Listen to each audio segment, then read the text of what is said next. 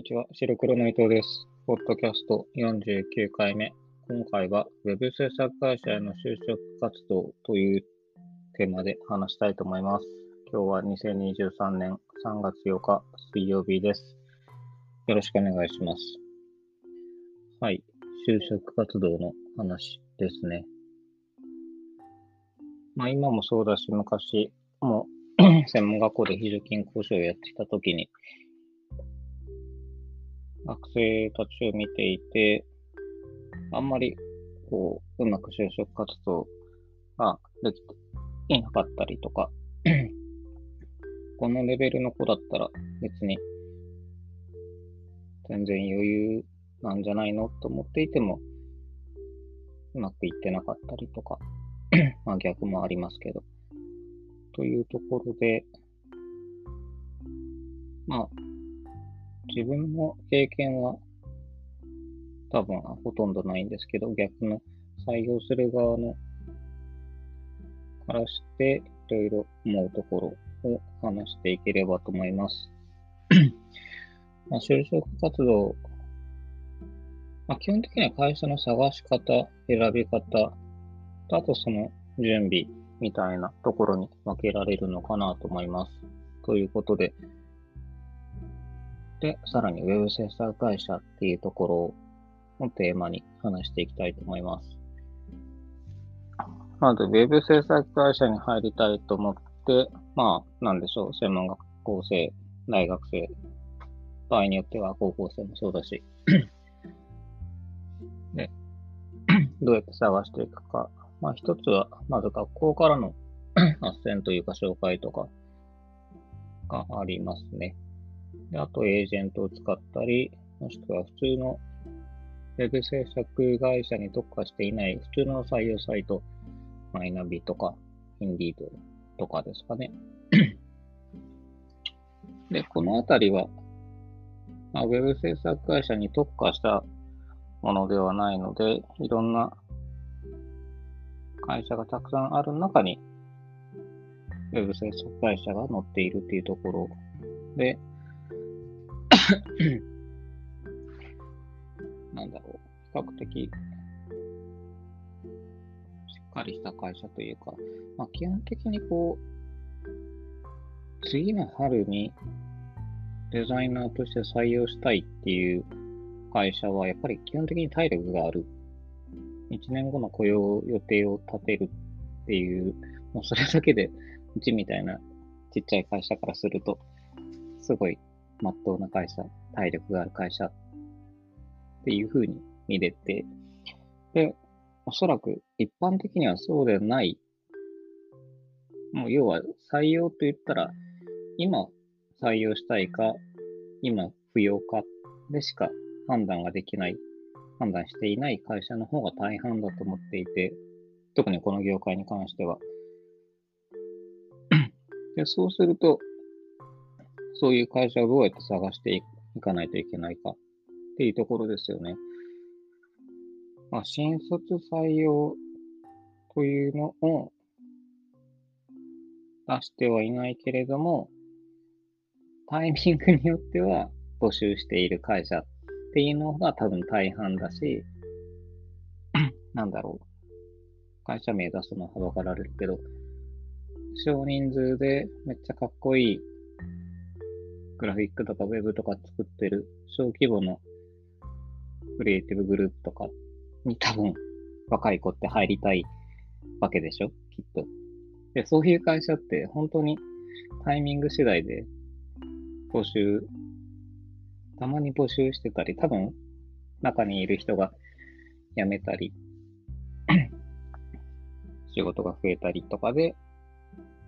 採用するっていうケースなので、本当にまあタイミング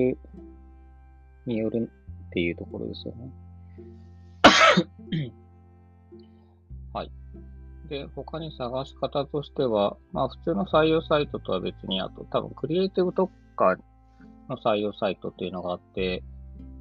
まあ、ウェブ制作会社専門の、しかもちょっとまあ、要はレベル高いところですよね、端的に言うと。モアワークスさんとか、あとシンラとか、あのあたりのところを見ると、まあ、レベルの高い制作会社がずらーっと並んでいる。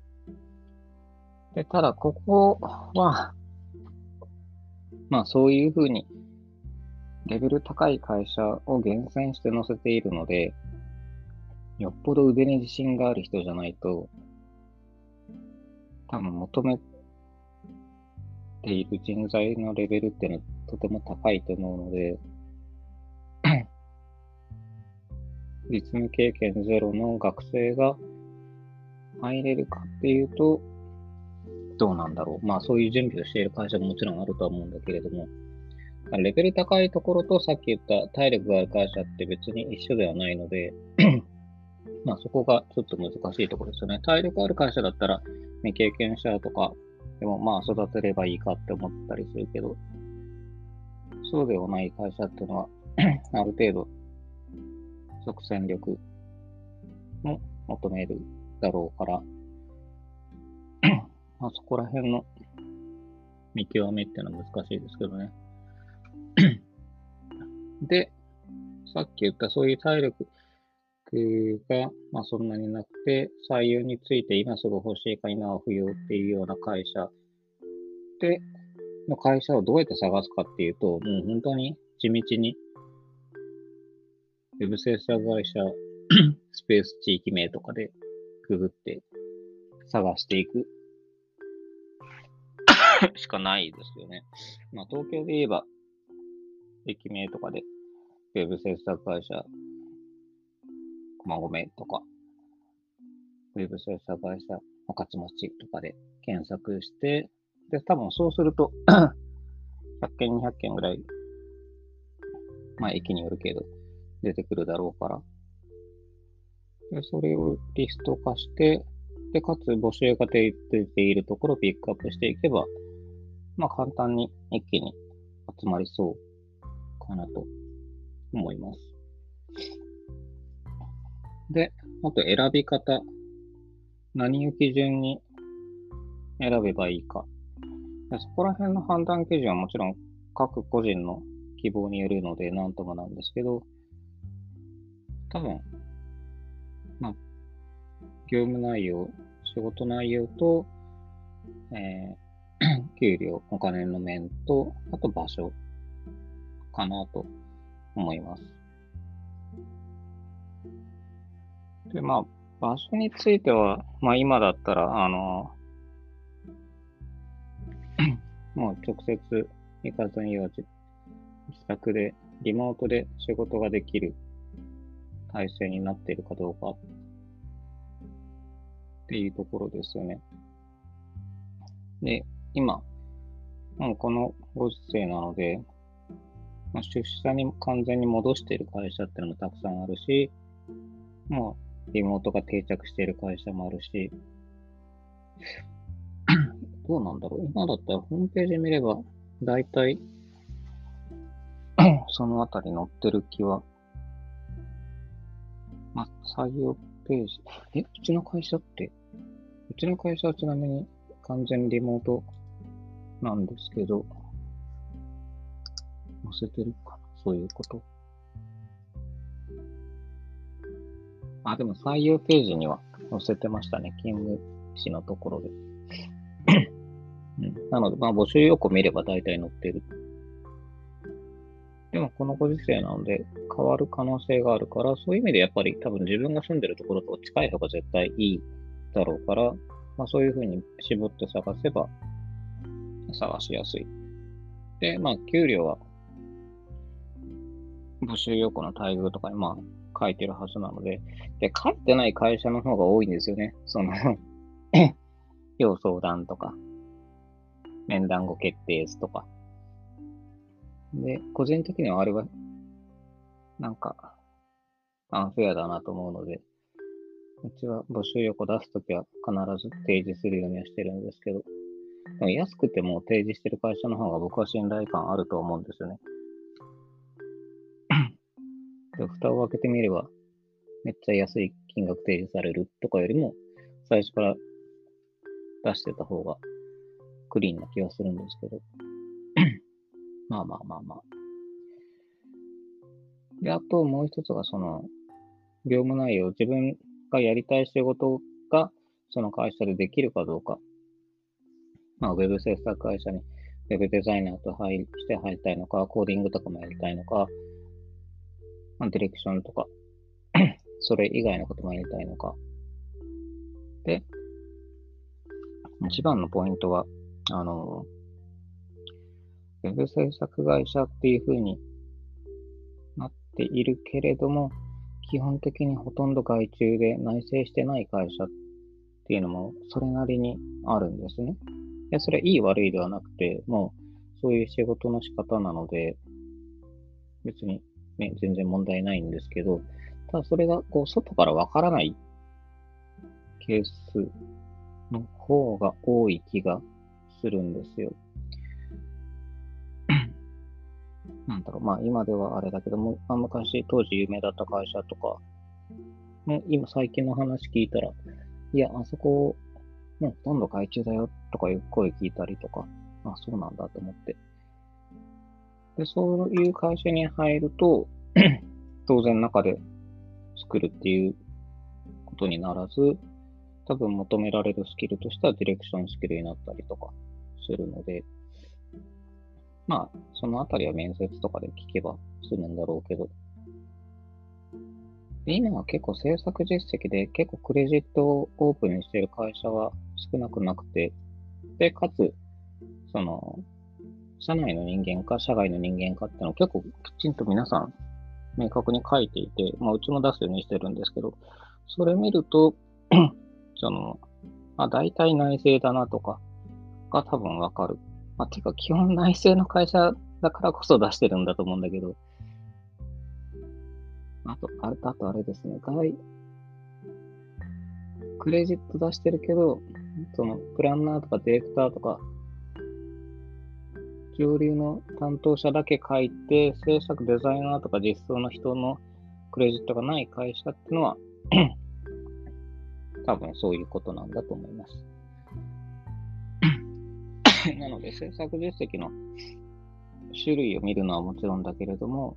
そのクレジットを見て中で作ってるかどうかっていうのも一つの見るべきポイントなのではと思います。はい。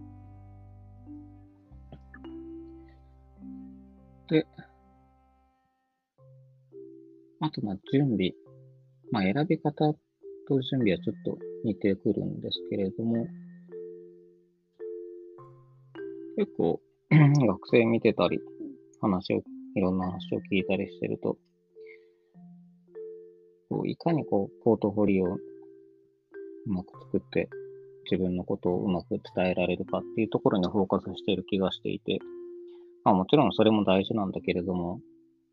多分、特にこの業界で、しかも中小企業に限っていくと、まあ相手のことどんだけ知れるかだと思うんですね。要は、その会社のことをきちんと知って、要はこの会社が好きなんですっていうアピールすれば、多分中小企業の社長さんって多分余裕で心がぶれるというか、持っていかれる気がするんですよね。要は、ラブレターっていうと大げさだけれども、そういうふうに言われると、どうしても社長とかはその人のことが気になってしまう生き物なので、多分かなりくらつくはずです。なので、要は準備としては自分のポートフォリオもきちんと準備しないといけないけれども、どれだけ対象、その企業のことを知れる、知っているか。で、ここで 選び方のポイントにもなってくると思うんですけど、まあ、いろんな方法でリスト化できたとして、やっぱり働くっていうのは自分の人生の中の大半の時間を占めるので、心地よく仕事できた方が絶対いいので、自分に合う会社かどうかっていうのが非常に重要だと思うんですよ。仕事内容よりも。まあ人間関係って言ったらしまえばそれまでだけれど、働きやすいかどうか。で、それはもちろん人によって違うだろうし、で、そうするとやっぱりそのホームページ見て、なんかいいな、この会社いいなっていう思うところ。まあそれが まあデザインなのか、社員の写真とかの雰囲気なのか、文章なのか、あるいはその社長のツイッターとか見て、あ、なんか良さそう。自分に合いそう。と思えるかどうかっていうのは多分一番判断基準になると思うし、で、多分そこが合う会社っていうのは多分本当に合うと思うんですよ。いざ働くと。だから、まあ、あと裏がありそうだなって思う人は実際裏があるので、なんともですけど。なので、そういったところで 自分に合いそうだなって思った会社が多分、本当に自分にとって相性がいい会社だと、の可能性が高いので、でそこの会社のことをいっぱい調べて、で、こ まあ面接なり、書類選考なり、のタイミングですいません。こういうところがいい、こういうところが好きっていう話をして、自分こういう、えー、この中でこういう仕事がしたいとか、要は面接の時に自分の話じゃなくて、その会社の話ばかりすれば、多分通るんじゃないですか だと思いますけどね。で、それでいろいろ、そう、関連するサイト見てたら、で、また、またまたベイジさんの話だけど、10年ぐらい前のブログの記事が出てきて、でも本当に同じようなことが書いていて、いかに相手のことを知れるかどうかっていうところが書かれていて、まあ、やっぱりそうだよねと思って。なので、就職活動のポイントとしては、どれだけその対象の会社のことを調べてきであるっていう話を伝えられるかどうかが一番大きいんじゃないですかね。まあもちろんそれで、あの、左右にならないケースも当然あるとは思うんだけれども、でも多分その時のその社長絶対苦渋の判断というか、あ絶対雇いたいと思ってるけど、まあ、ちょっと今雇う時期じゃないからなとか言いながらやってるんだと思いますよ。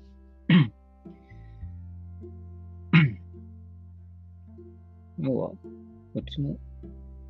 何年か前別に募集、募集は出してたけど、まだ強くそういうふうに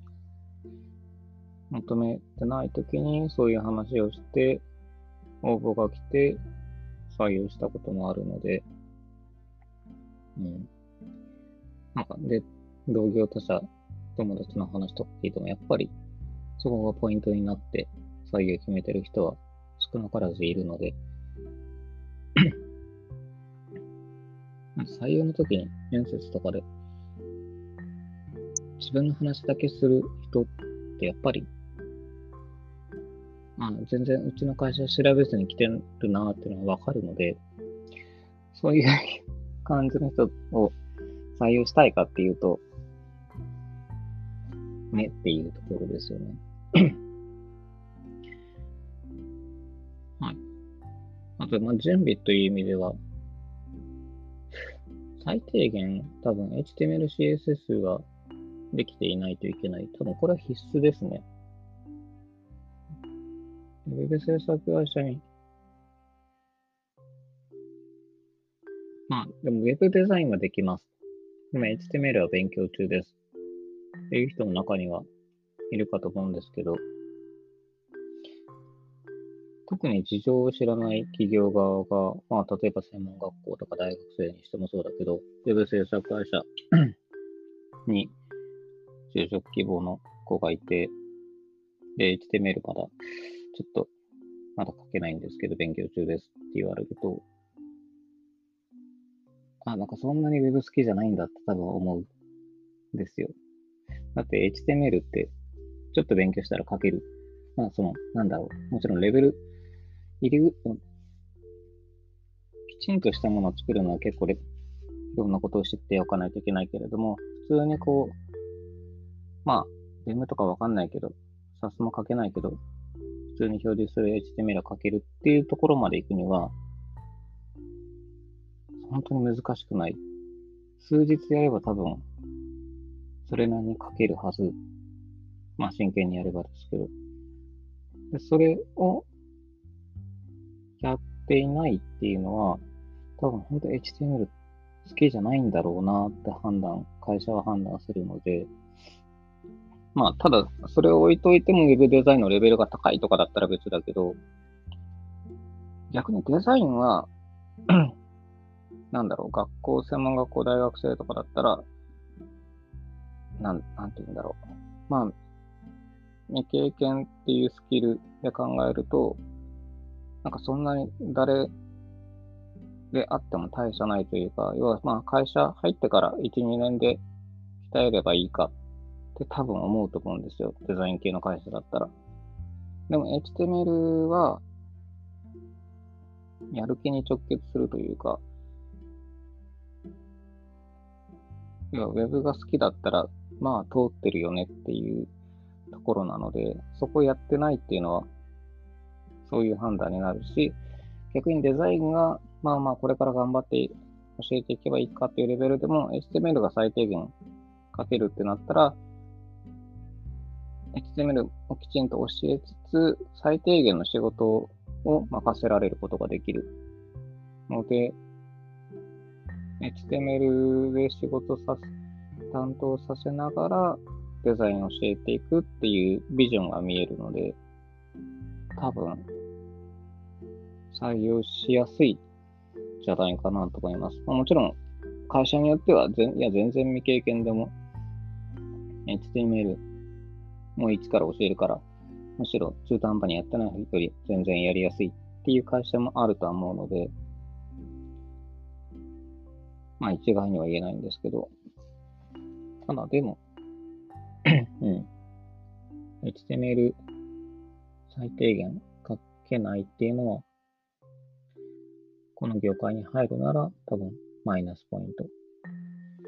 でよく言えば、ポートフォリオとかで、ちゃんと動く HTML、ウェブサイトがあるといいですよね。その、実際できる、できないっていう話じゃなくて、作ったものがあるかどうか。まあ、個人サイトとかでも全然いいし、まあ、個人サイトじゃなかったら、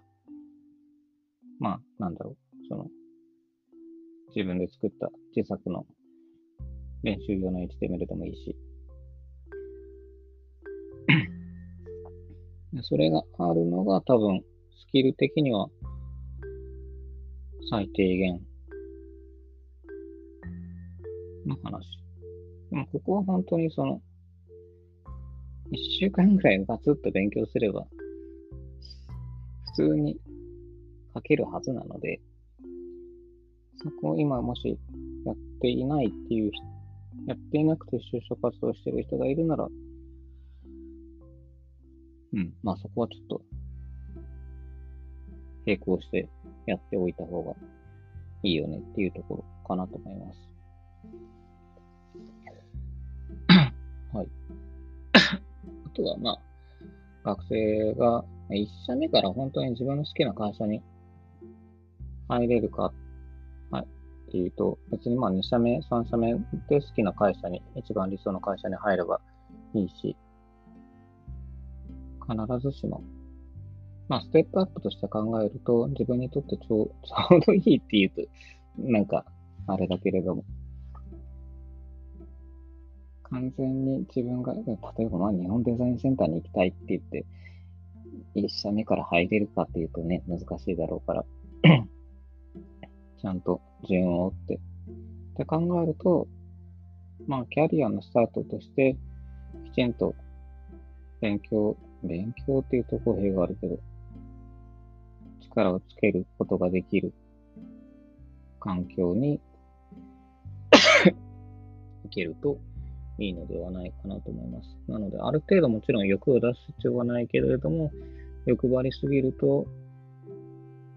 やっぱり入入れなかったりするので、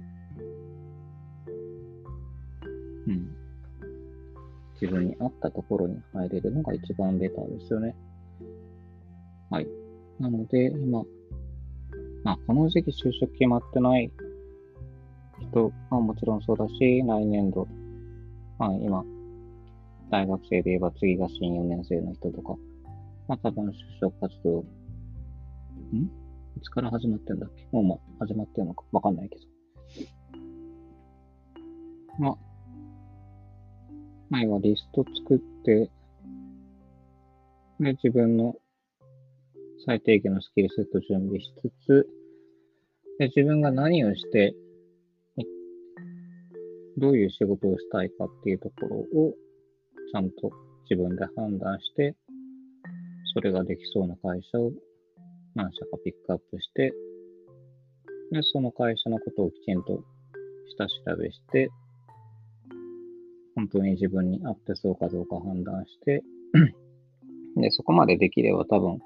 その会社の好きなところってパワーいくつか多分入れ、言えるようになってるだろうし、あとはそれをぶつければ。それ何社か繰り返せば、わかるんじゃない？いや、だから多分、なんか、しかも、デザイナーとかコーダーとか募集してる人が足りないっていうふうに いう会社は本当によく聞くので、よっぽど行きたい会社がある、ここ以外は嫌とかそういうんじゃなければ、で、かつ最低限のスキルがあれば、まあまあ入れるのではないか 入れるのではないかっていうとなんか、うん、あれだけれども、ね、就職できるんじゃないかなと思います。はい。なので、今、就職、今と、今もしくは近い将来、就職活動しないといけない人たちは、ちょっとそんな感じで頑張ってみてもらえればと思います。まあ、この知り合いとかだったら、声かけてもらえれば、個別に会社紹介したりとか、こうすればいいよ、ああすればいいよっていうのをアドバイスできると思うので、声かけてください。はい。以上です。そんな感じで今日は終わろうと思います。ありがとうございました。さようなら。